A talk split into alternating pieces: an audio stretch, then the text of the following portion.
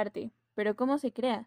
Hola, bienvenidos al primer episodio de The Way They See It, el arte de la creación, con sus amigos Alan, Chris, Lily, Ricardo y Nirvan. Como lo mencionamos anteriormente, en este podcast nos vamos a enfocar en la creación del arte y en saber cómo piensan los artistas. Pero para poder recabar suficiente información, queremos que sepan que no nos enfocaremos en un artista en específico o en un tipo de arte.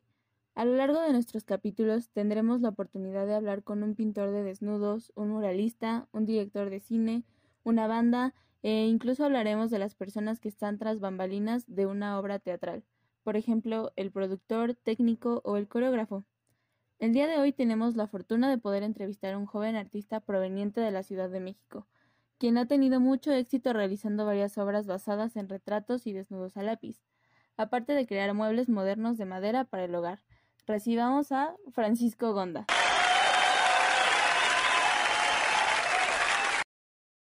Francisco, muchísimas gracias por acompañarnos el día de hoy en nuestro primer capítulo.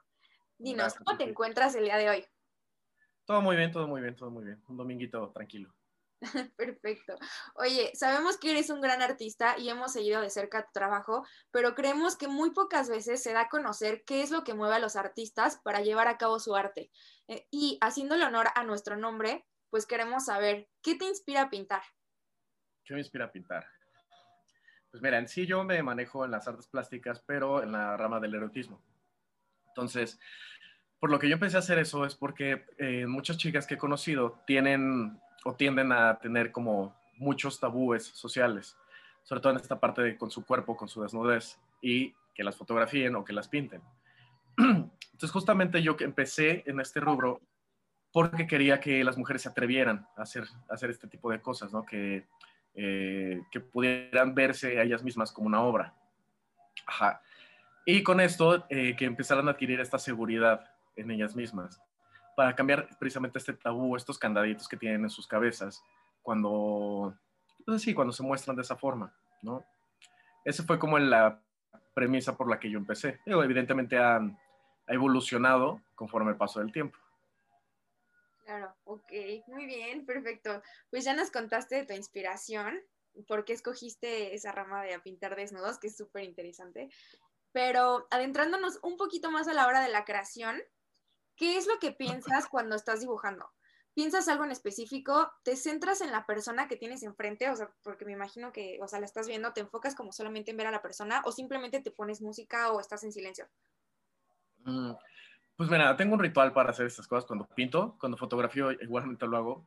Eh, es mi whisky, mi cigarro o un puro si puedo en ese momento y me estoy clavando en encontrar la estética, en que sea una composición agradable y que la técnica funcione de forma, eh, bueno, aplicarla de una forma correcta, ¿no? Eh, no pasa como algo tal cual en mi cabeza. Eh, muchas personas creen que hay cierto, cierta tensión sexual en las sesiones o en, las pinturas. No, no existe. en sí, a mí me pasa mucho que me dejo de fijar en cualquiera de, ese tipo de cosas y me centro en lo que estoy haciendo. Ajá, pienso en que la obra salga bien, en que pueda comunicar lo que quiero comunicar, en que pueda tener una composición correcta, en que pueda, em, sí, ser algo agradable, ¿no? Y sobre todo que la modelo también se sienta cómoda con eso. Perfecto. Ok, y ah, bueno, ahora, como seres racionales, eh, consideramos que siempre buscamos trascender, pero nos nace esta duda. ¿Tú qué le quieres transmitir a los demás con tu arte? qué buena pregunta. pues lo que quiero, en sí mi, trabajo va dirigido a las mujeres, tal cual. Los hombres, hay hombres que sí lo disfrutan, pero he notado que los hombres su pensamiento es como bastante primitivo y se van a, pues sí, a esta parte sexual, sexualizan todo, están como de, oye, siempre son las preguntas de cajón, de que si salgo con las chicas, de ese tipo de cosas que yo siento que vulgarizan el trabajo.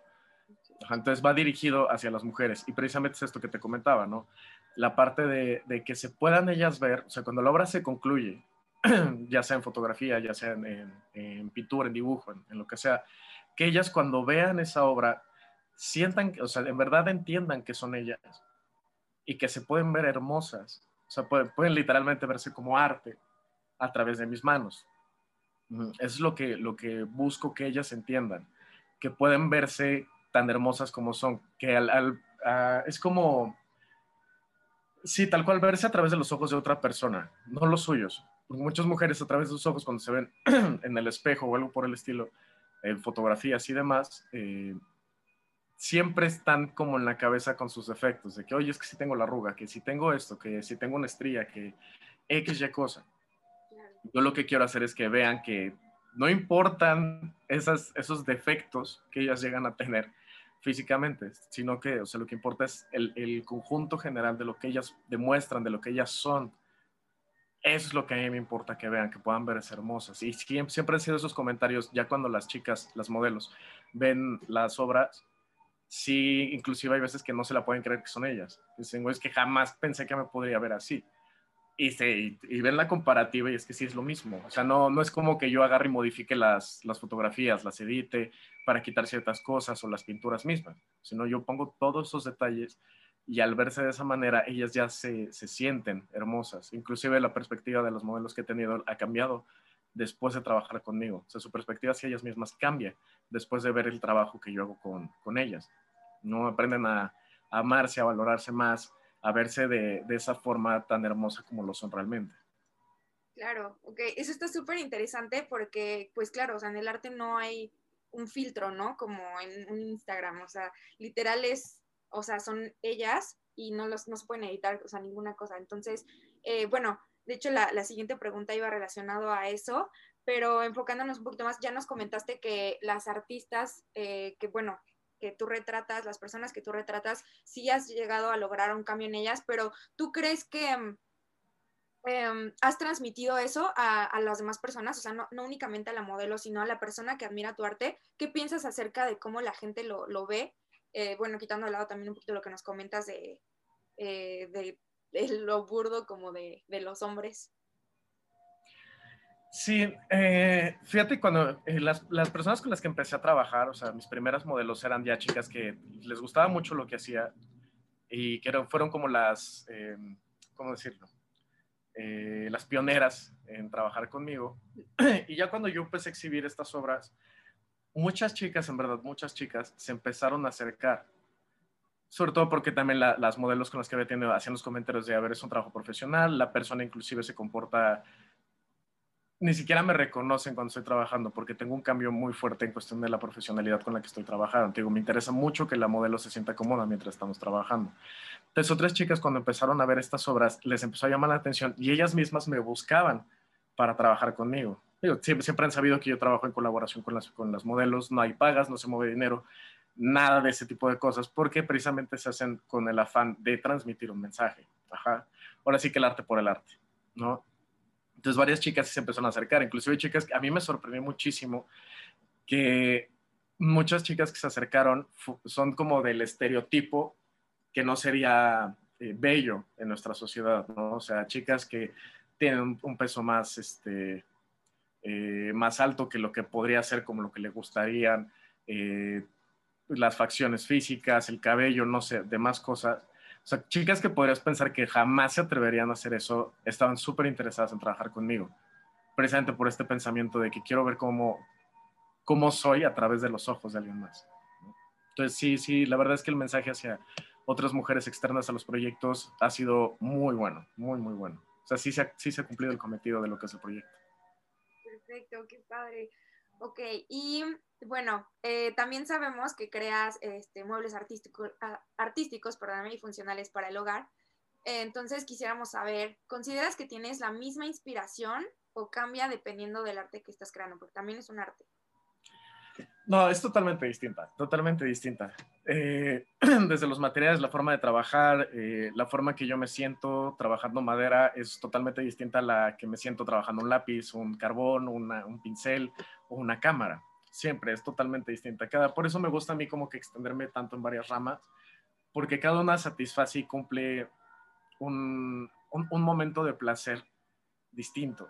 Ajá, lo que pasa con los muebles es que, o sea, si pienso en la cabeza de que, a ver, que sea algo estético, que sea algo único, que sean piezas únicas, cada una, siempre las, los muebles que vendo son piezas únicas, ajá, son hechas de manera un tanto artesanal, si quieres verlo así, se hacen de forma tradicional, no, no se hacen como en masa. y inclusive cada mueble lleva mi firma. Yo firmo los muebles porque eso hace como una colección de estos muebles y llego piezas, como te comento, piezas únicas.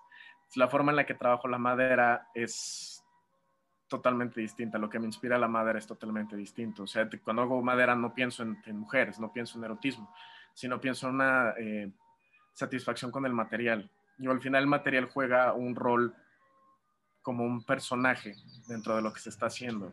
Muchos eh, lo piensan como que la pintura, el pincel, este, la madera, las lijas, etc., son una herramienta solamente para proyectar, pero no, lo, lo, que al final hace el material es transmitirte también algo. Por eso cada quien escoge como que un material en específico, porque ese material también te transmite, el poder crear con eso también te transmite y te satisface de, la forma en específica que tiene eso, inclusive de cuando hago, o sea, yo me dedico a los desnudos específicamente, pero cuando llego a hacer obras de otro, de otro rubro, me satisface de una forma distinta. Eso es lo bonito, es como conocer personas. Un amigo no es igual a otro. El tiempo que pasas con un amigo no es el mismo el que pasas con otro. Ajá, es, es como un poquito lo mismo. Ok, perfecto. Está súper padre, interesante. Ok, mm, pues Ok, por último, como lo acabas de mencionar, eh, creemos que todos los artistas crean algo único, diferente y desde su propia perspectiva, eh, creación e imaginación. Pero uno de los temas que nos gustaría averiguar es si los artistas tienen algo en común. Entonces tú, siendo un artista tan talentoso y uno de los mejores, ¿consideras que se le puede llamar al arte de la creación una simple curiosidad, talento o momento? ¿O crees que pueda llegar a compartir algo de locura, sentimiento, pensamiento o incluso que pueda existir un patrón entre artistas? Yo creo que todo menos el patrón entre artistas. Porque al final, eh, el arte, yo ahorita estoy muy peleado con el arte actual. Me parece algo que ha dañado mucho a, esta normatividad que se tiene dentro de las artes en general, ya sea escritura, cine, fotografía, pintura, escultura y demás. Porque siento que muchos artistas actuales son demasiado baratos, son demasiado vulgares. Al final, el el propósito del arte es comunicar, es proyectar algo, es transmitir algo. Y el hecho de que alguien, por ejemplo, artistas actuales que se enfocan o su, su idea sobre el arte es que la persona sienta algo con tu obra, sí es algo correcto, pero lo dejan hasta ahí. Ajá, es como los idiomas. Yo este ejemplo lo pongo siempre los idiomas. Si tú hablas inglés y español, pero no hablas ningún otro idioma, y yo te hablo en francés o en alemán, no me vas a poder entender. Ajá. No, hay manera en la que me entiendas, porque no estás relacionada con esos idiomas. Ajá. Entonces, si yo te digo algo en esos idiomas y tú interpretas algo, no es el mensaje real que yo te estoy dando.